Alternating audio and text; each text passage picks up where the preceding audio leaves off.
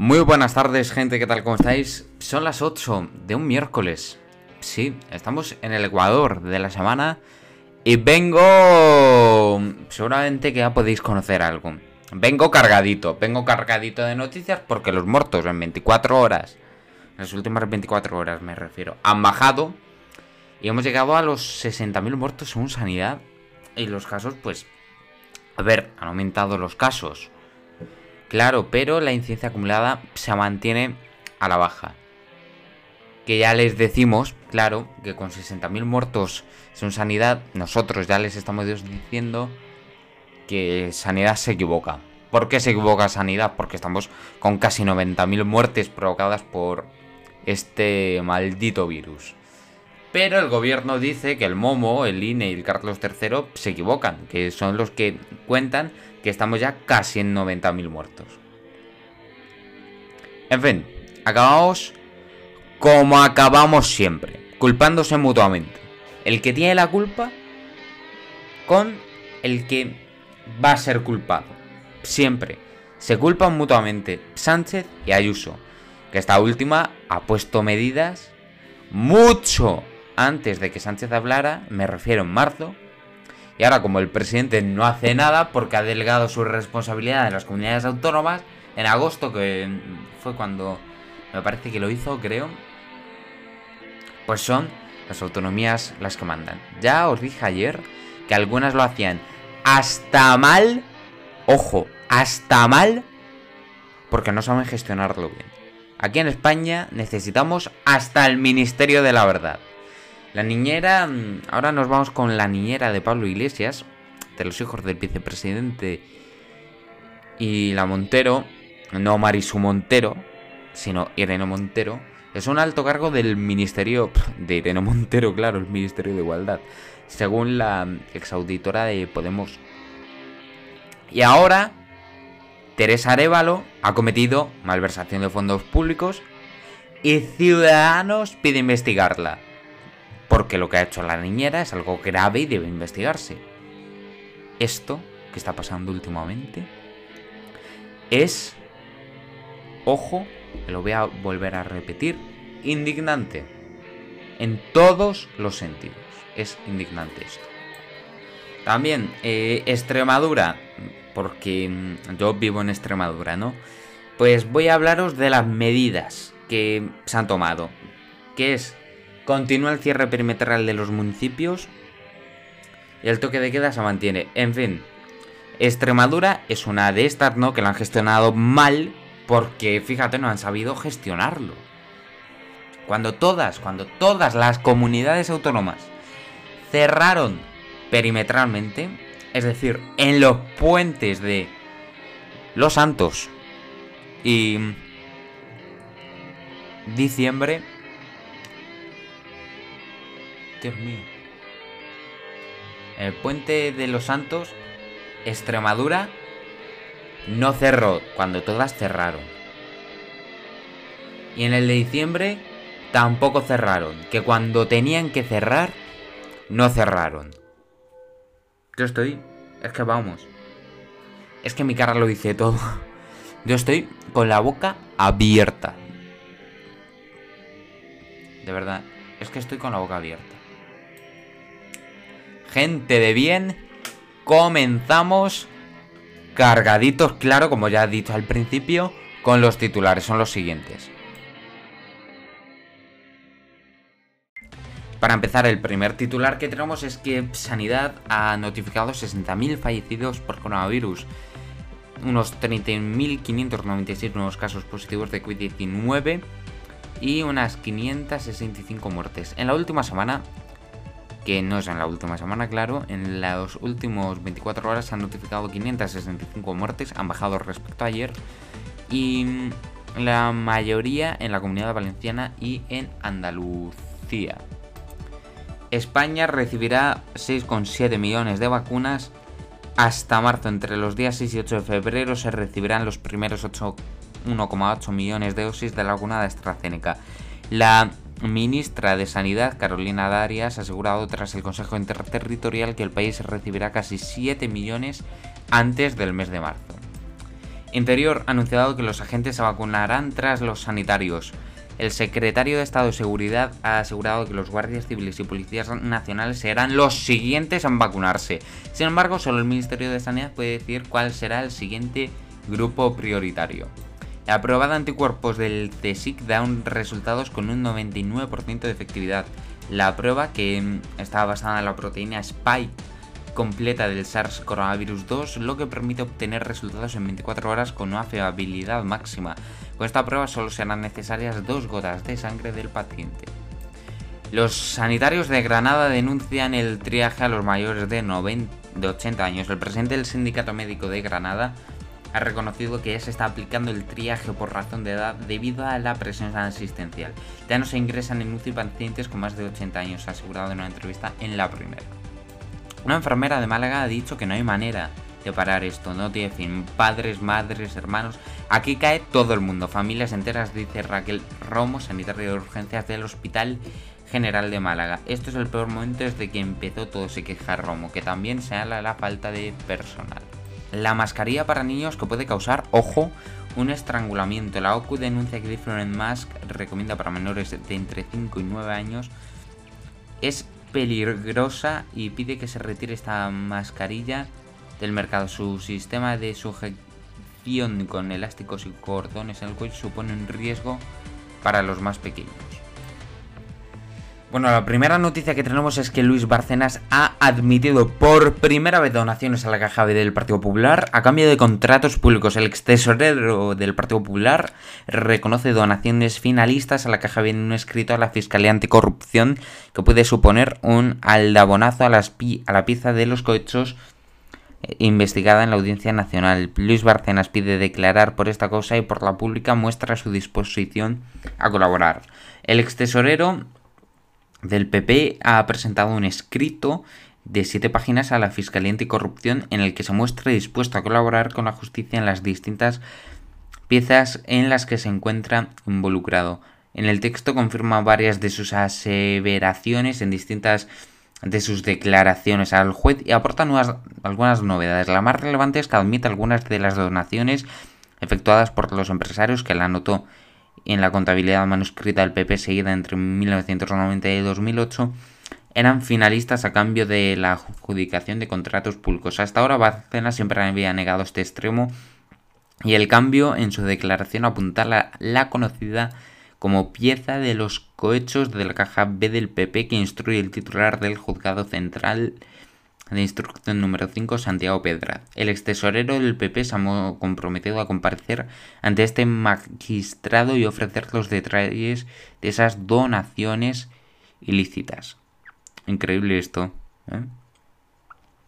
Carolina Darias va a asegurar que, asegurado que España recibirá 1,8 millones de dosis de la vacuna AstraZeneca en febrero. Sanidad estudia no administrar la vacuna de AstraZeneca a mayores de 65 años. La falta de datos específicos en los estudios clínicos ha llevado a siete países europeos a tomar esta medida. La ministra de mm, Sanidad y el ministro de Política Territorial han compartido este miércoles en rueda de prensa tras la reunión eh, del Consejo Interterritorial de Salud para analizar la evolución de la pandemia de COVID e informar sobre la decisión de administrar o no la vacuna de AstraZeneca a mayores de 65 años. Y ha asegurado que los datos de este miércoles reflejan una leve mejoría, lo cual demuestra que las medidas están surtiendo efecto, pero ha insistido en la necesidad de mantener todas las precauciones. Darias ha destacado el descenso de la incidencia acumulada, lamentando la elevada cifra de fallecidos de la última semana. Este miércoles, de hecho, España ha superado las 80.000 muertes, las 60.000 muertes, aunque en la realidad, como ya les he dicho, son casi 90.000 muertes por COVID-19. La ministra ha alertado de que las próximas semanas serán duras y sobre todo en las comunidades con mayor saturación en la UCI de los hospitales. En cuanto a las vacunas, Darias ha asegurado que a día de hoy se han administrado 79,8% de las vacunas recibidas, con casi medio millón de personas inmunizadas tras haber recibido las dos dosis de BioNTech y Pfizer o Moderna. La ministra de Sanidad también ha confirmado el número creciente, el creciente número de vacunas BioNTech, Pfizer, Moderna o AstraZeneca, Oxford, que van a llegar a España a lo largo del mes de febrero. De momento, en total 6,7 millones hasta marzo, pero no ha despejado la duda de si el fármaco del laboratorio británico se administrará finalmente a los mayores de 65 años, una decisión que, según se ha confirmado, se anunciará mañana. Bueno, pues comenzamos con el tiempo hoy antes, pero, pero bueno, unas temperaturas que sí, que han acompañado mucho, han acompañado mucho las temperaturas. Una máxima de 17 grados, no ha estado nada mal, y una mínima de 11. Unos cielos mayormente nublados, que son los que se han predominado la mayor parte del día. Una temperatura actual de 14 de 14 grados. Va em, a empezar a llover por la noche, por la madrugada, y esos esas lluvias no se van a quedar hasta mañana a las 11 de la mañana. Una temperatura que también va a seguir siendo muy agradable. Llegaremos a 17 de máxima y una mínima de 10, no está para nada mal. Y unos días mayormente nublados que vamos a llegar a ver el sol ya, ya por la tarde. El viernes ya las temperaturas tanto máximas como mínimas bajan y volvemos ya a lo que viene a ser el invierno tras unas temperaturas em, naturales de, de marzo, abril, de finales de marzo, principios durante todo el mes de abril. El viernes, como ya les he dicho, va a ser un día en el que no vamos a parar de ver lluvias que van a abundar hasta el sábado. Comenzamos con los deportes porque Hazard se rompe otra vez entre 4 y 6 semanas de baja por una lesión muscular. En Hazard está roto de nuevo. La fatiga muscular detectada ayer se ha convertido en un problema mucho más serio, una lesión que lo puede tener entre 4 y 6 semanas fuera de los terrenos de juego. Se hace que sus opciones de estar ante el Atalanta el día 24 en la idea de octavos de la Champions son nulas. Tratará de estar el 16 mm, de marzo en la vuelta. La lesión es en el recto anterior del izquierdo. La tranquilidad que había supuesto ver a Eden Hazard trabajar esta mañana con el resto del equipo después de que ayer no lo hiciera ha durado poco. El belga no ha completado la sesión de trabajo como ha podido saber el diario Marca. El 7 del Madrid dejó el entren el 7 el Madrid dejó en el entrenamiento antes de que se completara el pan del día diseñado por Zinedine ¿Tenemos resultados? Sí. Del lunes Betis ganó a los Asuna con 1-0. El martes en Copa del Rey Almería 0, Sevilla 1. Y ahora mismo se está jugando el Levante Villarreal y el Granada Barcelona se va a jugar a las 9 de la noche. Pues comenzamos con el parque. Hoy por primera vez no tenemos al periódico como, como primer periódico. La ley trans planea el cambio de sexo con solo declararlo. Portada del país. Navalny condenado a tres años y medio de prisión y Europa cierra la portada de Astra, a la vacuna de AstraZeneca en mayores de 65. Vuelta al diálogo tras el 14F, portada del periódico. Secuelas del virus. José Manuel Codón, 39 años, relata el delirio que sufrió tras 23 días en la UCI. 9 de cada 3 pacientes críticos ingresados de manera prolongada en la UCI sufre delirios o síndrome de confusión aguda. El Mundo Sánchez apoya la moción de Esquerra Republicana sobre amnistía a los presos del 1 de octubre. Dios mío, qué pena. Quiero en Cataluña que la coalición de izquierdas que gobierna España, lo ha dicho Salvador Villa en la portada de la vanguardia, la vacuna rusa muestra una alta eficacia y llama a las puertas de la Unión Europea. El PSOE y Unidas Podemos votan en el Congreso retomar la mesa de diálogo tras el 14F la portada, la última, la del ABC, y ahora también la autodeterminación. Escriba propone que las pensiones no ganen poder adquisitivo. La fórmula del gobierno liga las subidas al IPC. Cuando sea negativo se congelarán las nóminas y los jubilados tendrán que devolver lo cobrado de más en tres años siguientes. Bueno, pues así es como acaba. Hoy he hecho algún cambio. Seguramente que lo habéis notado. Porque he puesto el parque primero, ¿vale? He puesto primero el tiempo. No he puesto el parque. El parque lo he dejado para el final. Los deportes se han quedado como se quedan siempre, ¿no? Este cambio no. No sé por qué es, pero tampoco me importa, así que. Así que bueno. Qué rápido se pasan los días. Y nada, pues em, lo más sorprendente, ¿no? Es que es miércoles, hemos llegado al Ecuador de la semana y hoy voy a hablaros de, de un corto. Voy a hablaros de un corto. Se llama El viaje de Said. Es un corto muy interesante, yo lo vi el otro día. Concretamente el jueves de la semana pasada. Lo vi. Es un corto del que se puede aprender. Un corto pues que da un poquito, un poquito de pena, ¿no? Porque, para empezar, está muy guay porque está hecho todo con plastilina. Después, pues, que el padre de este chico que se llama Said eh, se, se va. Se va a buscarse una vida mejor. Se va de Marruecos, se va a cruzar el estrecho. Pues Said no se va a pescar, a pasar el final del día, se duerme, empieza a soñar, ¿no? Que vuela hasta España sin cruzar una patera, ¿vale? Hasta una feria de Marbella, mientras que él mira a la patera. En la feria le llaman muchísimas cosas la atención, hasta que de repente se monta en una montaña rusa, ¿vale?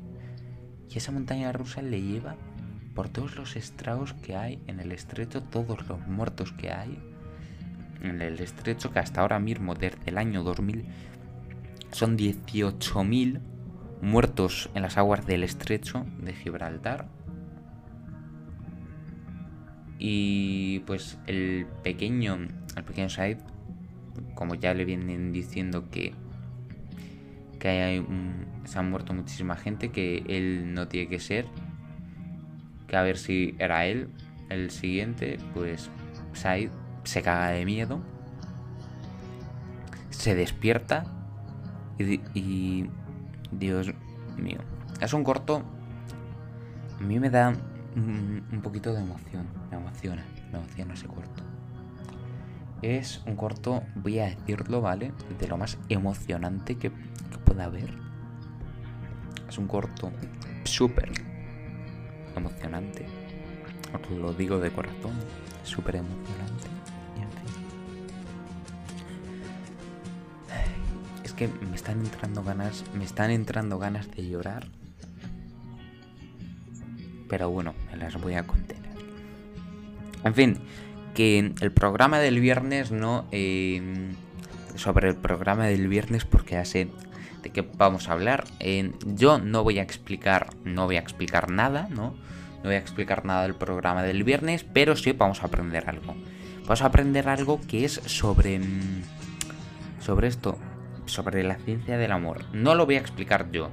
Lo va a explicar, ¿no? Y lo ha explicado en un vídeo un youtuber que está muy interesante, se llama Glóbulo Azul. Esta es la primera pista que os doy. Es un youtuber, un divulgador científico. El viernes ya os daré más pistas para que conozcáis mejor a este, a este youtuber que es el que nos va a enseñar.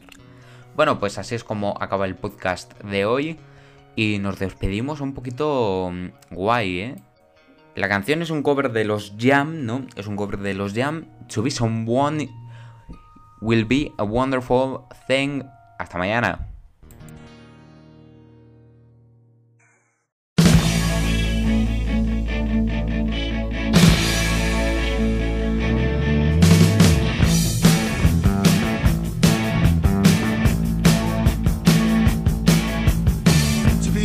Must be a wonderful thing. A famous footballer, rock singer, or a big film star.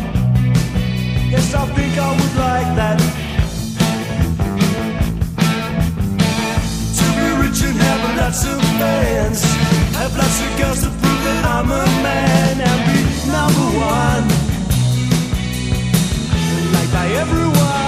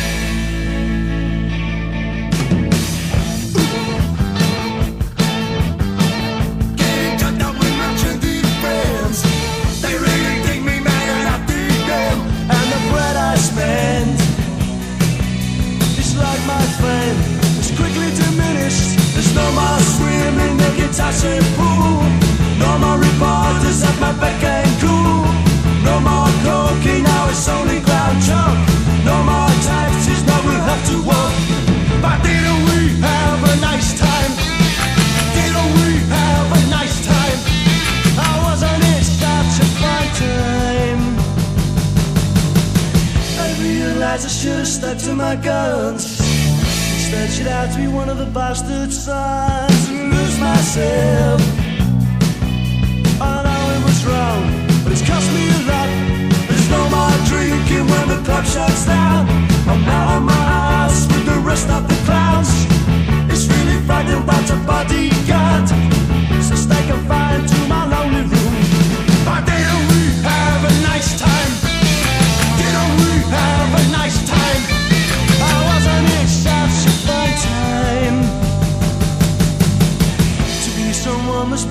wonderful thing.